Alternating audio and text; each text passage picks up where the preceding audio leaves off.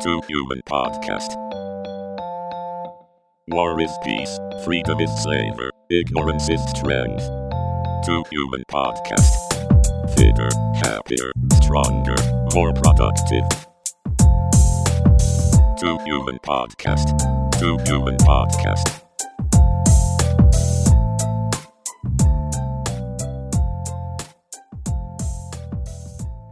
¿Qué tal todos? Esto es Two Human Podcast. Hoy día tengo al psicólogo Bruno Rebagliati. Eh, Bruno es aficionado a la psicología infantil, ah, tiene experiencia en ese campo, también en la psicología social y tiene un especial interés en la psicología positiva. ¿Qué tal Bruno? ¿Cómo estás? Hola amigo, ¿cómo estás? Bien, bien. Qué bueno tenerte en el podcast. Hace tiempo que quería invitarte. Gracias por invitarme. Eh, ¿Por qué no comienzas explicándonos un poco qué es la psicología?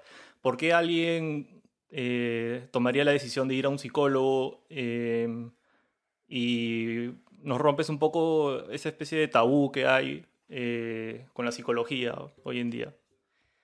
Bueno, para la, la primera pregunta de qué es la psicología, es considerada una ciencia hoy en día, antes quizás menos, porque utiliza dentro de las muchas cosas que hace el método científico para obtener sus conocimientos, eh, tal como lo hacen tantas otras ciencias, y es principalmente la ciencia que estudia los procesos mm, cognitivos, que son los procesos mentales y el comportamiento humano en general, todo lo que implica esas dos cosas juntas eh, se ven, se manifiestan a través de el aprendizaje, la memoria, la motivación y todo eso afecta de alguna manera en los vínculos que tienes con otras personas y cómo te relacionas con el entorno en general en el que te encuentras. Y la segunda pregunta de por qué alguien debería ir al, al psicólogo y hablaste un poco de tabú, lo cual es súper pertinente porque eh, ha sido un tabú mucho tiempo, ¿no? El ir a un Claro. psicólogo, el asistir a una terapia. Eh, pero hoy creo que menos que antes, ¿no? De hecho, las generaciones de nuestros padres tienen o tenían otra percepción de lo que era ir a una terapia, del tratar un poco de organizar el mundo interno, de entrar a ver qué hay adentro, ¿no? Que puedes por ahí encontrar que está afectando tu presente, pero ya en general estamos como sociedad mucho más abiertos a, no necesariamente ir a terapia, pero escuchar lo que la psicología tiene que aportar al humano ordinario, ¿no? Todas esas cosas se pueden aplicar directamente a, a lo que haces en tu vida y creo que ya tenemos hasta mucho más piso para poder relacionar algunos síntomas con, con algunas condiciones o con algunos procesos, ¿no? Hace 100 años quizás la gente podía decir si notaba algo raro en alguien, a esa persona le pasa algo, ¿no? Pero o tiene algo o no sabemos qué, le pasa. Hoy en día podemos asociar algunos síntomas con, ansiedad, con depresión, con estrés. Eso que ya es parte del lenguaje y la jerga cotidiana, antes era casi impensable, ¿no? Claro. Eh, a mí me gusta mucho la filosofía eh, y hay una frase de Marco Aurelio que estoy, voy a parafrasear, que más o menos refleja esa nueva actitud que hay frente a la psicología y para romper un poco el tabú, que no, hay ningún problema con pedir ayuda, ¿no? El- en fin, la vida hay que verla un poco como un campo de batalla y si tú eres un soldado que está caí- caído, no tiene nada de ¿Por qué no- malo por que no pidas esperar ayuda, Que te dé un brazo. que te dé una mano. No, una tiene, mano, sí. no, no hay vergüenza alguna en eso, es lo más normal. Eh, tú tienes un interés en, en la psicología positiva conductiva, eh, que de lo que hemos hablado anteriormente tiene un vínculo con el estoicismo, que es una filosofía que a mí me interesa mucho. ¿Por qué no nos cuentas un poco sobre esta eh, psicología? Sí, la psicología positiva se, se diferencia de la psicología conductista. Eh, hay un montón de corrientes, ¿no? Para entender un poco el marco, primero, Sí, este, justo te iba a preguntar eso. ¿Y ¿Cuál es la diferencia? O sea, ¿qué es una, qué es otra? ¿Cuál es la diferencia? claro. O sea, la psicología, como decía, estudia lo, lo- lo que pasa en la cabeza y el comportamiento humano dentro de un contexto, pero tiene diferentes corrientes que han ido surgiendo en el tiempo. Eh, se comienza con...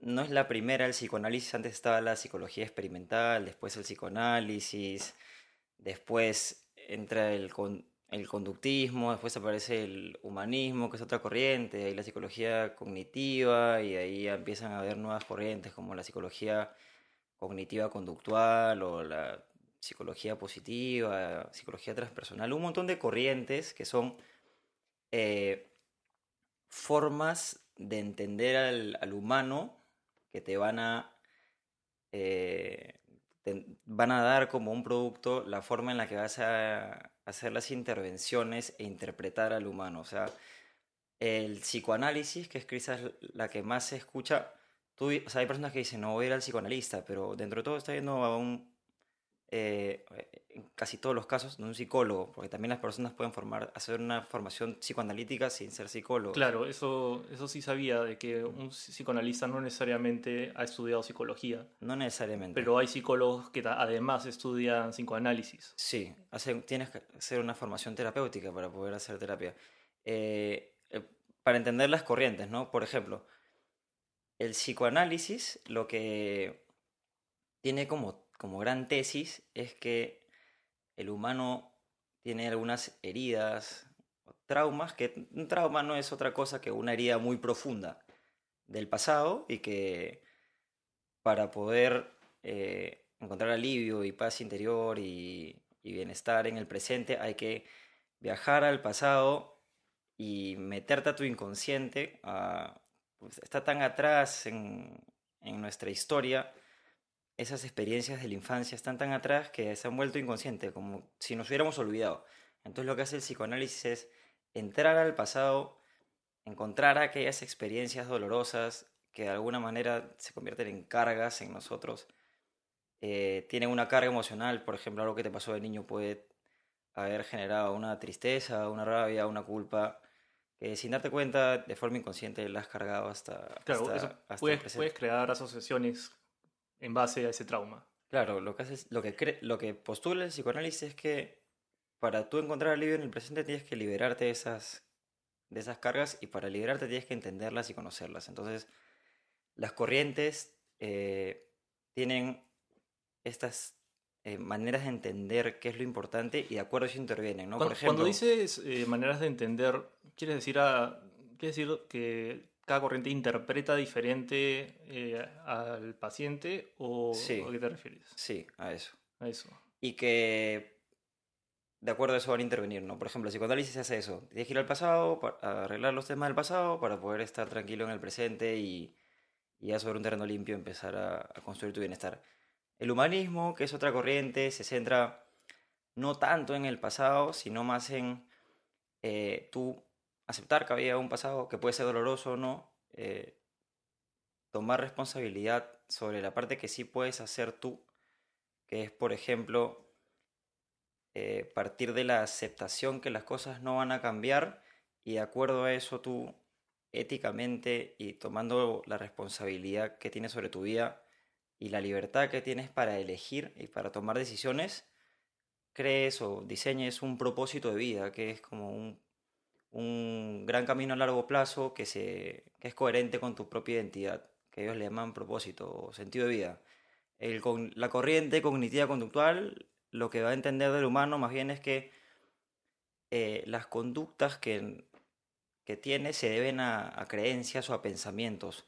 Entonces, si una persona no puede funcionar bien en un, en un ambiente laboral o con sus amigos o en general en sus vínculos o algo, lo que tienes que hacer es entender que hay algunas creencias que están eh, subyacentes. Entonces, tienes que cambiar la forma en la que la persona piensa para poder cambiar la conducta y que la persona funcione bien.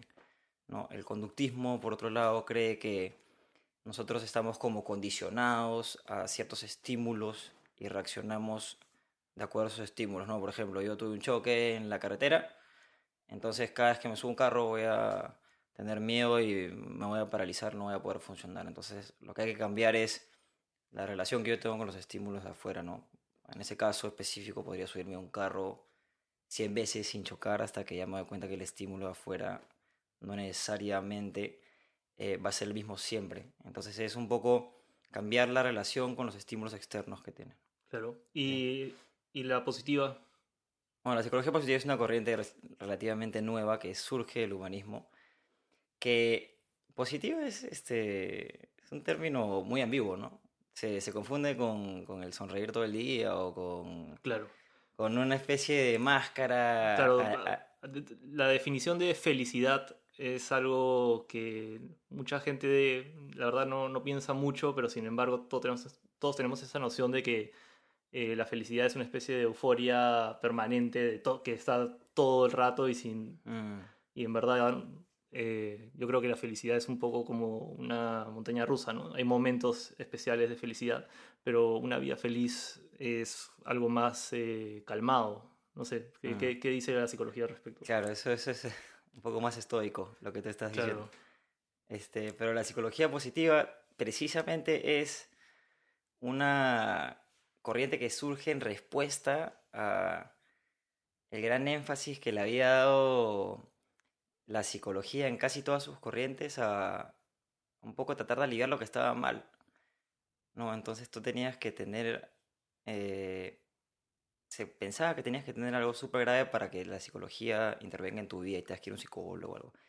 Pero ¿qué pasa con todas las otras personas que, digamos, están dentro de todo eh, bien, entre comillas, y funcionan de manera normal en, en, un contexto laboral, social, comunitario, personal, pero, digamos, no tienen una plenitud en la vida sostenida, ¿no? Tienen estos chispazos de alegrías, casi siempre proveniendo de placeres que son momentáneos, esporádicos y que acaban. Entonces acaba el placer y entonces vuelven de nuevo a esta especie de, de línea base de sentirse más o menos, ¿no? ni tan bien ni, ni tan mal, como una especie de vacío.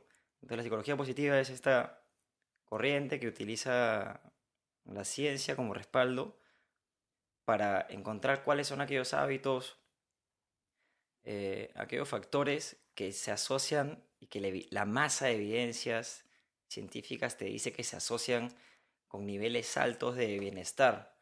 Le llaman bienestar, felicidad, este, armonía interior, tú decides, pero es una vida de funcionamiento óptimo al final.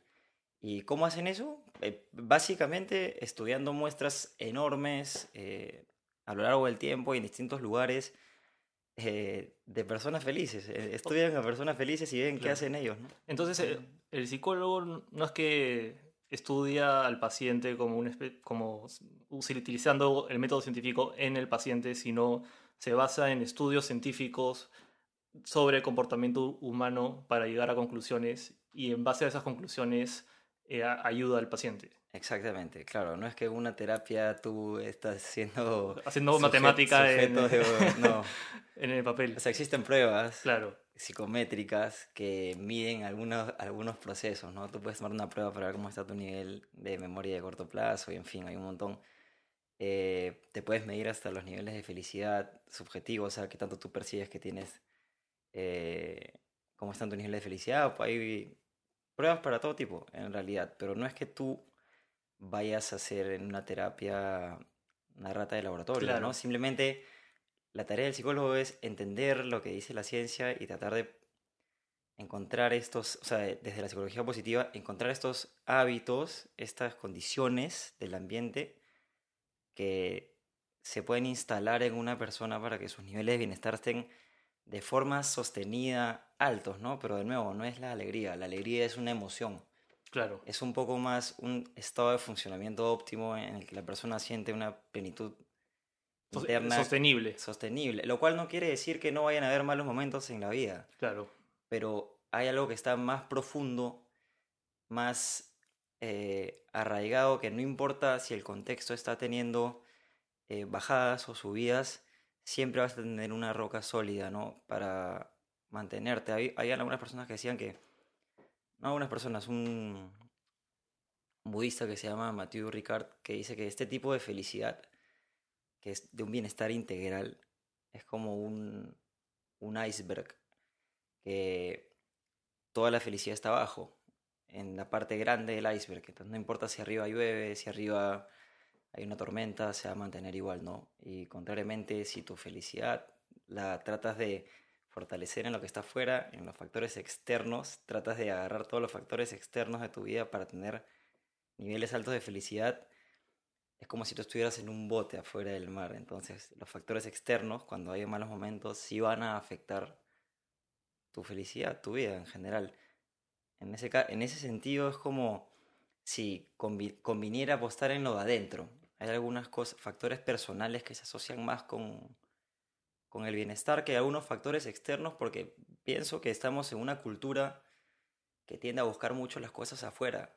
Eh, como la Totalmente. cultura de buscar afuera las cosas. Y especialmente en el, como es un sistema capitalista, yo creo que lo que busca justamente el marketing es eh, provocar el deseo para poder vender un producto. Entonces, Mm.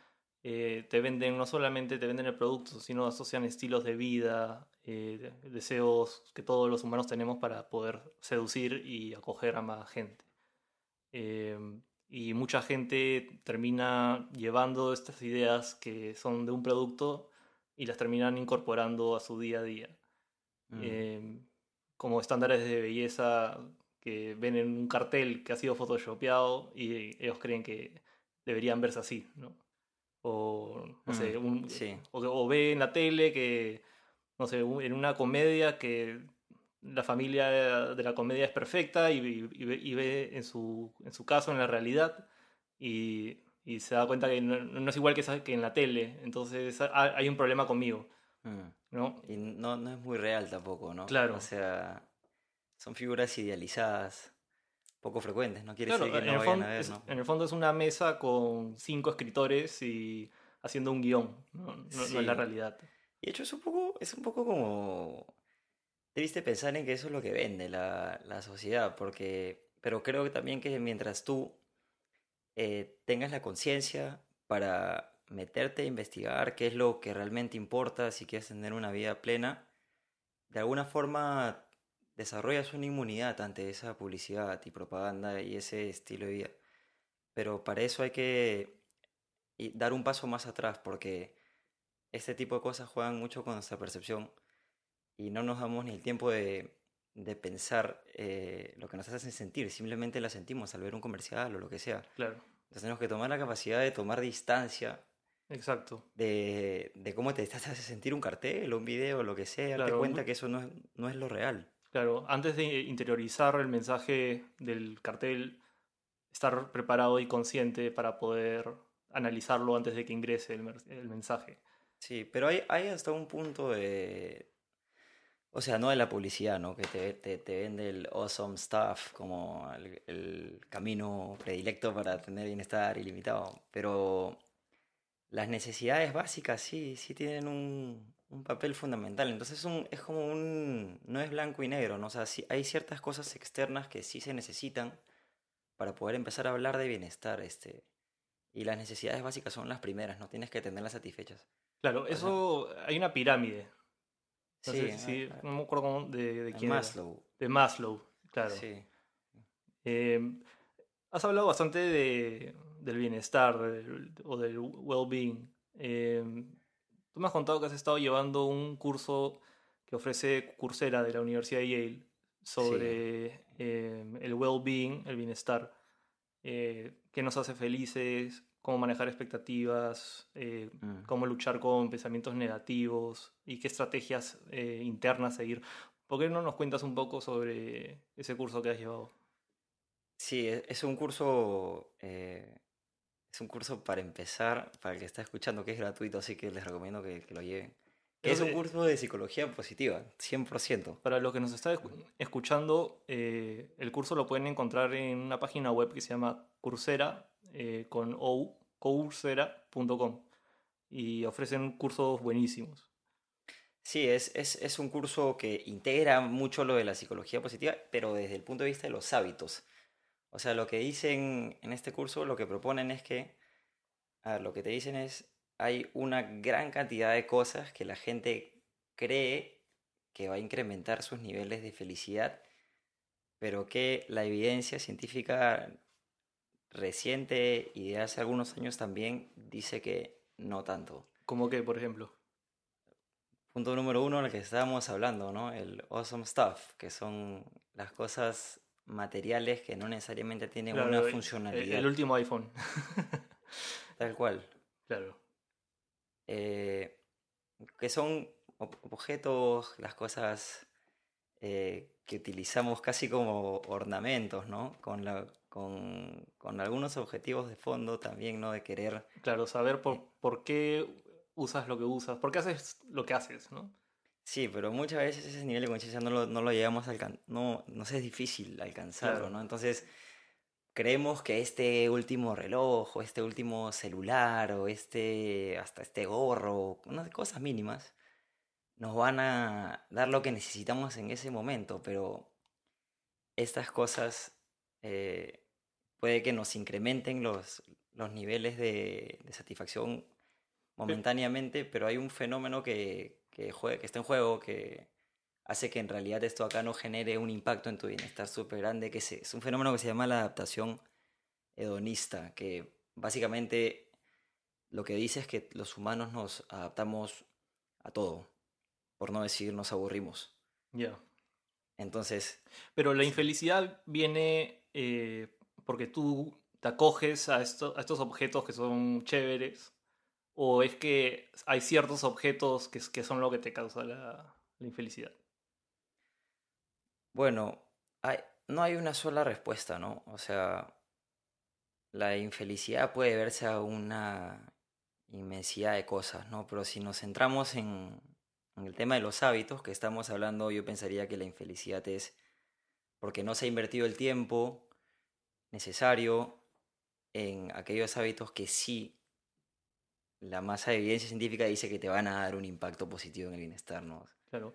Y tú, es una pregunta un poco eh, abierta, un poco eh, extensa, pero tú como psicólogo, ¿cómo describirías la felicidad? Creo que yo lo que pienso, lo dije hace, un- hace unos minutos, pero es como un estado de funcionamiento óptimo integral de la vida en el que sientes una especie de plenitud interna, ¿no? Claro.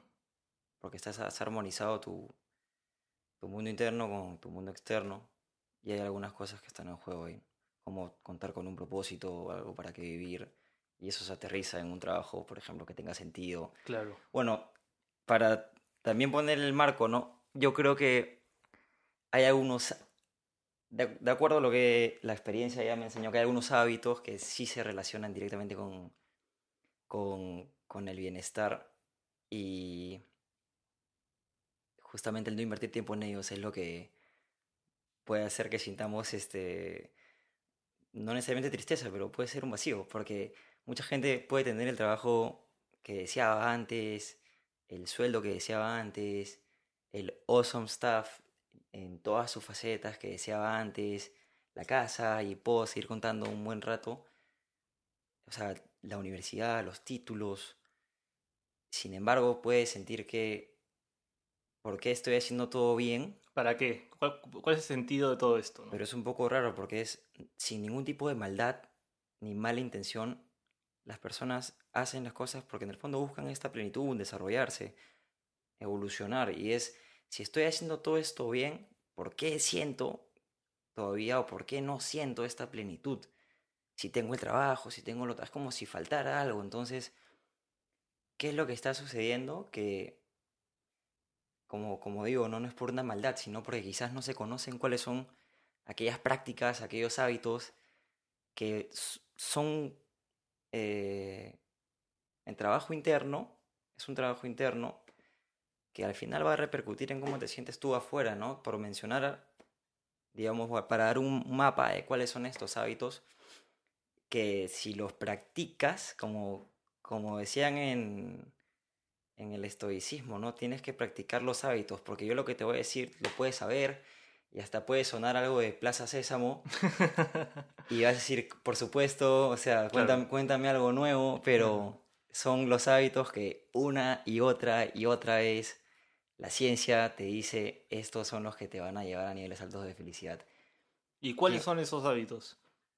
Para empezar, tienes que ir, tienes el software y tienes el hardware. El hardware es tu cuerpo. Tú puedes ser un iPhone 35, pero si no tienes batería y no estás cargado no sirves nada. Entonces primero Claro. tienes que ir a los hábitos que están relacionados al cuerpo, que son eh, sueño, por lo menos unas 7, 8 horas. O sea, la evidencia que dice que el sueño impacta negativamente en el sistema inmunológico, en el nivel de vitalidad, en la memoria, en la atención, en la capacidad de aprender, entre otras muchas cosas, te dice que el sueño no es juego, ¿no? A veces como cultura hasta nos enorgullecemos, ¿no? Yo duermo 5 horas Claro, y encima esa- puedo esa- rendir. todo. esa cultura bien de- del mundo corporativo, ¿no? De mientras menos duermas, mejor, ¿no?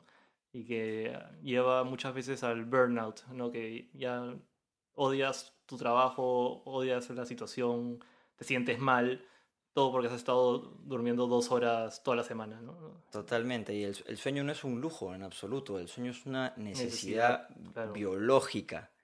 O sea, tú no puedes ponerte a jugar con tu sueño. De bajar a las 7 horas ya se considera que estás en chronic undersleepness, que es, o sea, es una condición de estar con deprava, ¿cómo se dice cuando deprivation? o que te- Claro, fresh, de, de, de sueño, ya que claro, estás en sleep- un- sleeping de- deprivation. carencia de sueño y ya se empiezan a ver todos los fenómenos. Esa es la primera, el sueño. ¿Y la ciencia propone alguna forma para poder dormir mejor?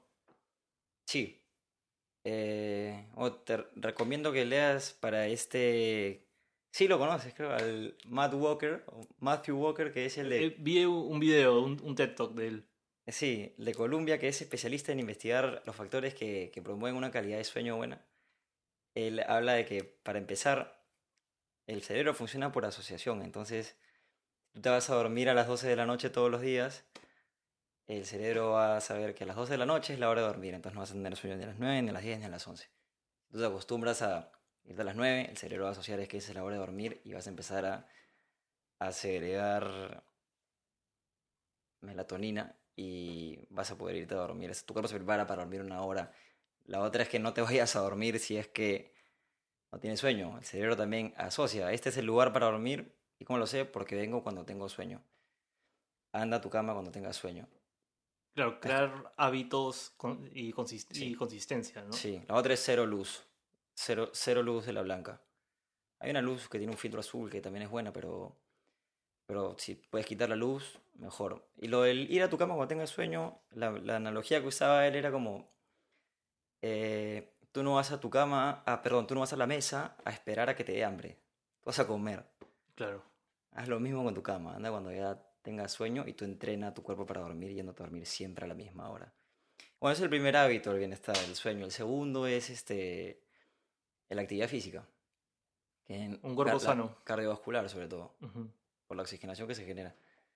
Cuerpo sano, sí. Cuerpo con vitalidad, cuerpo con energía. Si no, no, puedes, no puedes hablar de bienestar. Y eso viene mano a mano con la nutrición también. También, la este, sí. Y media hora de, de cardio. No tienes que hacerte tampoco tres horas de, de en- entrenamiento. Y puede ser Para- para la guerra, cami- ¿no? caminar, por ejemplo. Sí, también. O sea, todo vale. Puedes bailar salsa en tu sala media hora solo, si Claro. quieres, también lo que sea que te sirva. Claro. La cosa es que muevas tu cuerpo media hora, aunque tu mente te diga que vas a pasarla mejor en el sillón o en tu cama, sal y haz deporte, muévete un poco, vas a activar tu cuerpo. Entonces esas son las tres, en verdad. Tú has dicho la tercera. Nutrición. nutrición. Eh, y después ya puedes empezar a hablar de los otros hábitos que son los que se asocian directamente y fuerte con el bienestar. Por ejemplo, la meditación. Ese es uno de ellos. Sí, Ese es uno de ellos y es el... Como te dije, va a parecer que esto es muy obvio, pero yo, es... yo, yo- yo creo que es cero obvio. O sea, la gran mayoría de personas ni, ni, se les pasa por la cabeza esos temas. O sea, Quizás la meditación no, ¿no? Esa es más, más, más, más nueva, por así decirlo, Sí. para nosotros, pero el sueño y el ejercicio tuvieran... Yo te hubiera dicho que, por supuesto, eso claro que lo sé, pero la meditación es uno de los hábitos que... Y es difícil ser consistente además con ese hábito. Sí, Porque hay días que es muy difícil meditar, ¿no? Un día que, no sé, que te ha ido mal, meditar cinco minutos te va a costar un montón de trabajo. Pero la Claro. cosa es ser consistente, ¿no? Y, y eso te va a ayudar a ser consciente a tu día a día. Sí, de hecho, este, instaurar un hábito no es nada fácil. no ¿Qué, es- dice la psicología sobre eso? Yo, yo he leído de que un hábito se establece a los 30 días, de, re- de estar repitiéndolo, no sé. ¿Hay, ¿Hay algún estudio científico sobre, sobre eso? Sí, hay, hay un libro que habla- explica muy bien eso que se llama El poder de los hábitos, que te habla que todos tenemos hábitos sabiéndolo sin saberlo. O sea, así como un hábito puede ser este salir a correr, otro hábito puede ser tirarte a ver Netflix. Entonces, tenemos hábitos todos, solamente que algunos son intencionales y otros ya están como casi naturalizados. Pero lo que te dice es que un hábito no es nada fácil de, de instaurar porque requiere que reprogrames tu cerebro para generar un hábito que se va a sobreponer al hábito que estaba antes que ese. O Claro. sea, tienes que hacer un recableado y eso toma tiempo. O sea, va, a haber, Entonces, va a haber una lucha entre el hábito antiguo y el nuevo que quieres poner. Sí, hasta eso se ve muy fácil en la comida, ¿no? Quieres cambiar tus hábitos, tus hábitos alimenticios, entonces tienes que volverte a reprogramar para cambiar el hábito de, de comer azúcar o lo que quieras que sea que, quieras cambiar por uno nuevo, ¿no? Entonces, hay algunas técnicas que sirven para instalar los hábitos que, que son efectivas, pero hay que ser bien como pacientes y tolerantes contigo mismo. O sea, si estás proponiéndote cambiar el hábito de salir a correr y te propones ir cuatro veces a la semana y vas dos, no es motivo tampoco para latigarte, ¿no? O sea, un hábito es, es un proceso y hay que respetar los procesos, pero hay algunas formas de, de ayudar a que se instalen. Claro. Ya, y digamos ya, yo como bien, duermo bien y hago ejercicio. Sí. Sí, pero el sin hard- embargo, la, la- vida siempre pone retos que pueden ser difíciles. Eh, la, la psicología positiva plantea o alguna forma de, de pensamiento o de self-talk de- para no dejarte llevar por malas circunstancias. La psicología en general. Ya, O sea, una cosa que es buena en, como psicólogos, pienso yo, una buena práctica es no, no, no reducirte a lo que dice la psicología tal o tal o tal. Agarrar de tener una, una base que te guste, una corriente con la que te identifiques, pero agarrar también lo que dice el psicoanálisis, agarrar lo que dice el humanismo, el conductismo y así agarrar de los diversos autores que han aportado, ¿por qué no agarrar de todos ellos? ¿no? Entonces, con, con respecto a esa pregunta, por ejemplo, yo creo que el psicoanálisis responde mejor, ¿no? Cuando hay temas eh, experiencias emocionales difíciles, la mejor práctica es hablar de ellas o escribir de ellas o de alguna manera afrontarlas, ¿no? El afrontamiento directo yo pienso que es la mejor manera de lidiar con, con aquello que no nos gusta, con aquello que nos duele, con aquellas circunstancias que generan pues un alto nivel de estrés, ¿no? Al hablar a todo eso que, que te está pasando y que te fastidia, que no te duele, está dando vueltas dentro tuyo o en tu mente, a través de pensamientos o emociones. Cuando tú lo hablas o lo escribes, un poco que te estás obligando a ti mismo, uno, a sacar todo eso de, de adentro tuyo, y sea a Claro. través de palabras o de... lo estás materializando. Lo estás materializando, exactamente. Y dos, que te estás obligando también a organizar todo lo que está adentro. Claro, o sea, al, al ten- al escribirlo por lo menos, a- al momento de ordenar y armar oraciones, estás ordenando tus sentimientos para poder plasmarlos en el papel. Y eso te da una claridad. te da una claridad, te da perspectiva eh, y te permite darle un sentido y lo más importante, librar la carga emocional que tenías. Entonces, esa que has preguntado, esa pregunta que has hecho tú, lleva a otro de los buenos hábitos o prácticas que hay que tener, que es, tú decides si con tus amigos, a través de la escritura, a través de una, terapia. Yo mismo voy a terapia todas las semanas, ese es mi espacio de reflexión que es invaluable, no lo cambio por nada. Y ahí es donde yo hablo de mis cosas. No las, las escribo después, pero hablo y luego escribo sobre mis experiencias emocionales, todo. Y es este, este ritual que te permite, digamos, limpiar un poco el, el piso emocional que tienes dentro, ¿no? Ese es uno de los hábitos que hay que tener en cuenta. Em, Te cuento los demás. sí, por favor. Te voy a hacer un Me- me- resumen me- para, tengo, tengo- tengo curiosidad, o sea, Para, para- para no indagar así amplio en todos, Sí, este, ot- otro, bueno, meditación, ya lo dijiste. La otra es hablar o escribir de las cosas que tienes adentro, te están dando vueltas y no, te están dando vueltas y no se siente muy bien. La otra es conexión social, Nosotros somos seres sociales. Claro. Eh, tenemos una necesidad. El zoom De- politicón, Sí, el animal social, el animal político. totalmente. La, la definición del ser humano de los griegos. So- somos, somos animales sociales. Y la conexión social, ya sea con, con personas significativas, con las que ya tienes un, un vínculo cultivado y sólido, pero también con personas este, con relaciones un poquito más superfluas, si quieres, también cuenta. La idea es que tengas conexión social en tu trabajo, en tu, en tu vida, perdón, puede ser en tu trabajo. Y especialmente hoy en día que cada vez nos estamos aislando más con el celular y las redes sociales. Mucha gente eh, va a una reunión y en vez de estar hablando con las personas, está en el celular hablando, chateando con gente, ¿no?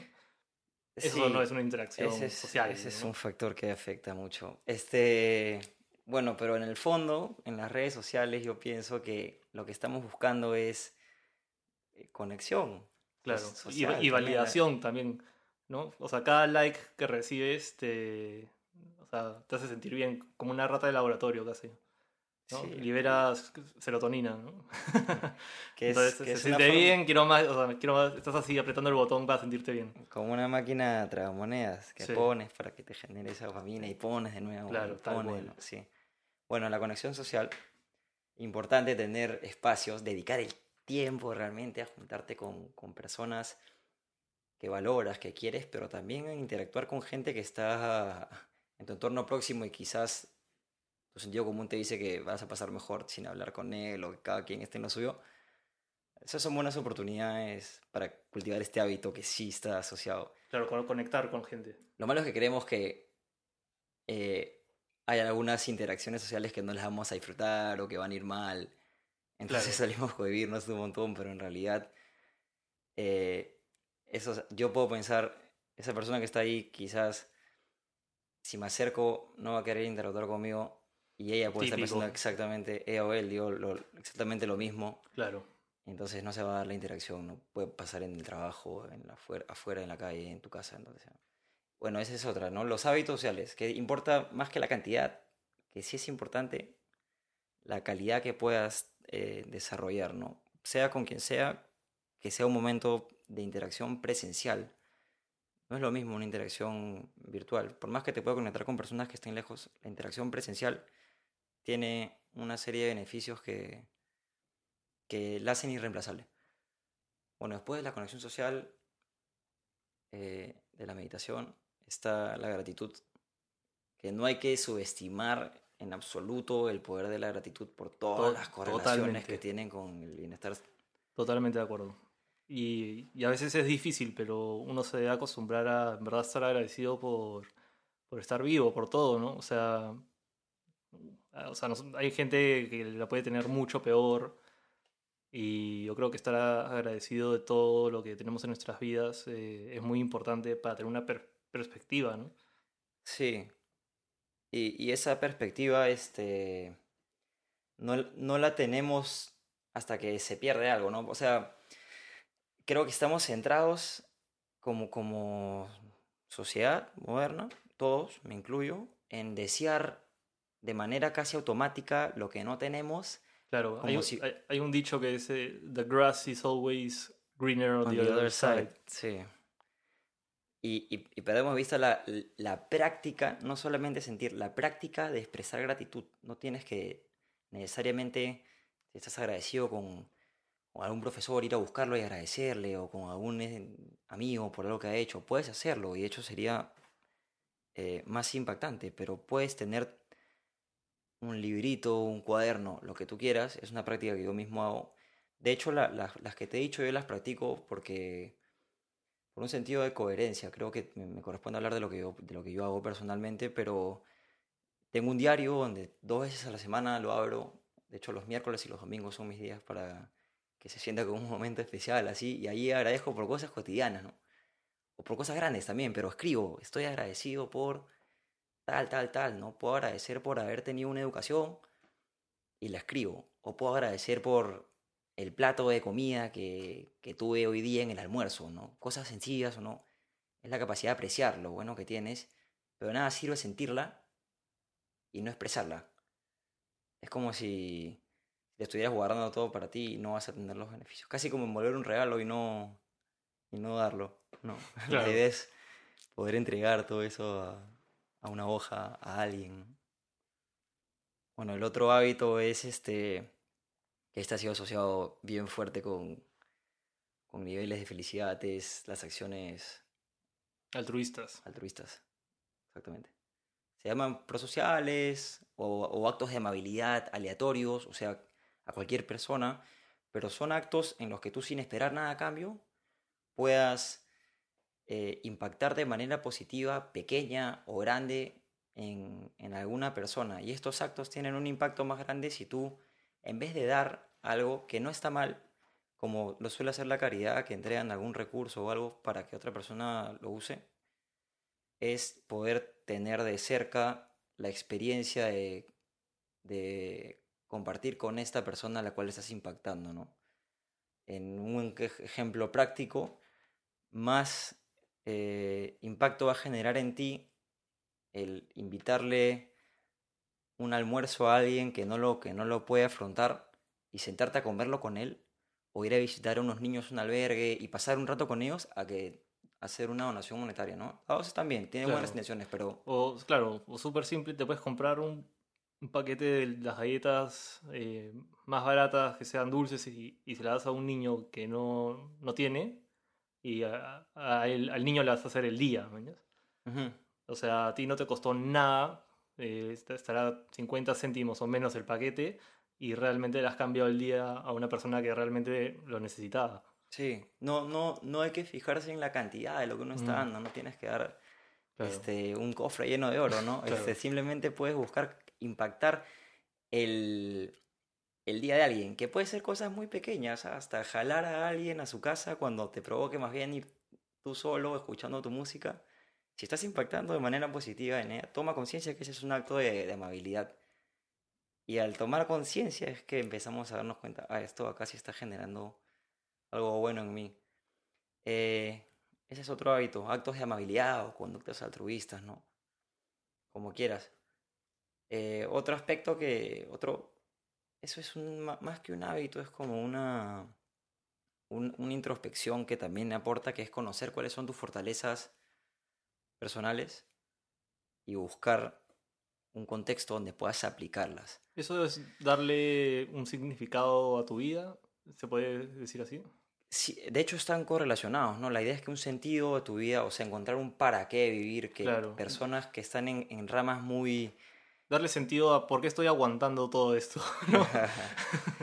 o sea, personas que, que están en algunos trabajos inusuales, usualmente suelen tener un propósito de vida atrás muy fuerte y sus fortalezas probablemente las estén usando, ¿no? Personas que se han dedicado a la gastronomía, a los deportes, a la filosofía misma, a ser poetas, en fin, donde sea, puede ser un abogado, puede ser eh, financista, un economista, lo que tú quieras, pero la idea es que encuentres ahí, en este camino de vida, la idea es que no es un trabajo, sino que estés, digamos, avanzando en un propósito donde puedas usar tus fortalezas, pero para eso antes tienes que saber cuáles son, y eso requiere cierto trabajo Claro. introspectivo. Saber por qué estás haciendo lo que estás haciendo, ¿no? O sea, si estás, no sé, trabajando de ingeniero, pero no sabes por qué y solamente estás marcando el reloj, Sí, claramente Claro. no, no vas a sentir que estás eh, logrando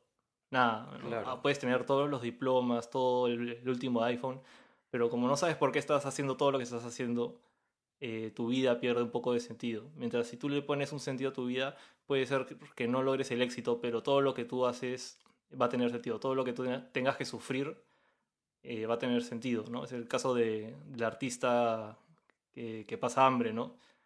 Que él sí tiene una visión clara de por qué pinta y aguanta una vida difícil para perseguir sus objetivos. claro.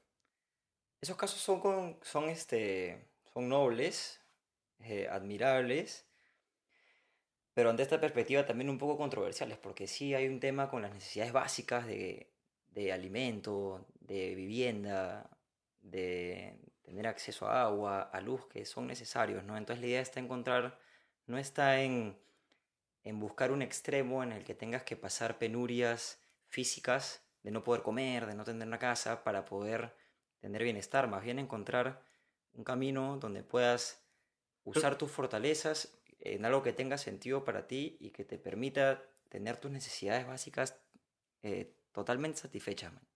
Y eh, en los casos, por ejemplo, de gente famosa, que no necesariamente famosa, pero súper exitosa, que, digamos, apostó todas sus fichas, o- all in en una cosa, y tuvieron que pasar momentos difíciles para, para llegar al lugar donde están. ¿Tú, tú qué opinas sobre eso? Eh, o sea, pienso que si, si están haciendo algo que realmente para ellos es significativo y, y han, y han llegado hasta ahí y tiene un sentido para ellos, eh, serían otros los factores que expliquen por qué están sintiendo este vacío o lo que sea, porque si, o sea, al final, una vez que tienes ya tus necesidades básicas satisfechas, has pasado digamos, un camino largo para poder tenerlas, es, eso como que deja de, de ser relevante. Pasado un punto de, de recursos, eh, incluso de dinero y de condiciones de vida, ya más de eso no, no a tu bienestar, ¿no? Ese tipo de cosas, la- las necesidades básicas de agua, luz, comida, techo, en fin, transporte, movilidad, son como la salud, que es indispensable, pero una vez que ya la tenemos, no afecta nuestro bienestar tanto, ¿no? Tú no te despiertas normalmente diciendo, a menos que estás en una, atravesando un periodo de enfermedad o algo, es raro que ya teniendo salud, ese factor sea el que te, el que te dé mucha felicidad, ¿no? Damos por sentado la salud porque sentimos que ya la tenemos. Lo mismo pasa con las otras condiciones. ¿no? Cuando no las tenemos es que nos afectan negativamente. Una vez que las tenemos cubiertas ya tenemos que ir al siguiente paso, de empezar a poner nuestros recursos de tiempo, de energía, en otro tipo de hábitos que sí vayan a afectar nuestro bienestar integral. Totalmente de acuerdo. Eh, ahora me voy, a, me voy a copiar de, del final de- del podcast de Renato. Eh, si- tuvieras que recomendar dos libros a los oyentes, ¿qué libros recomendarías? Uy, qué pregunta. Pero, oyentes en general. O Sí, sea, sobre el tema que, que has tratado o un libro que creas que es interesante.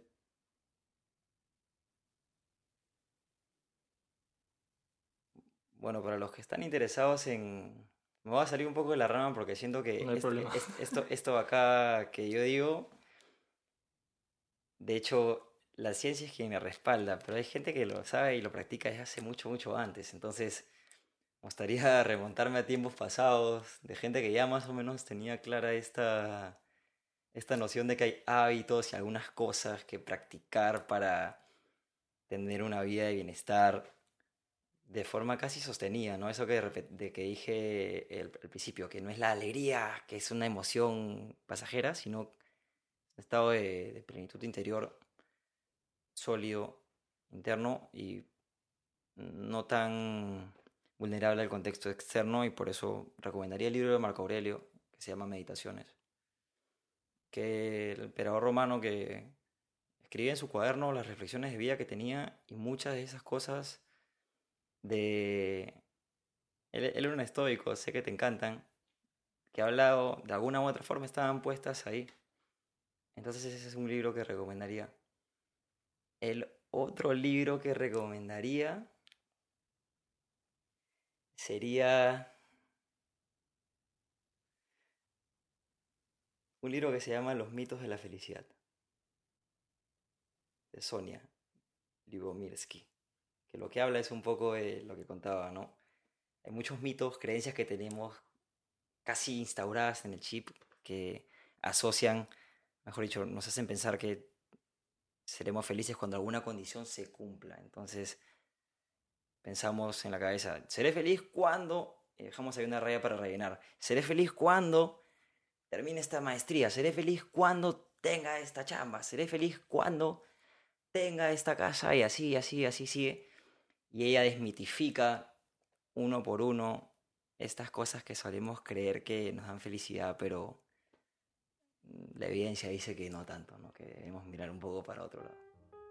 Excelente, muchas gracias Bruno. Eh, gracias por venir, eh, hemos aprendido mucho y nada, cuando puedas ahí te invito de nuevo para ver si tratamos otros temas. Gracias, amigo mío. Hasta, hasta pronto. Bye.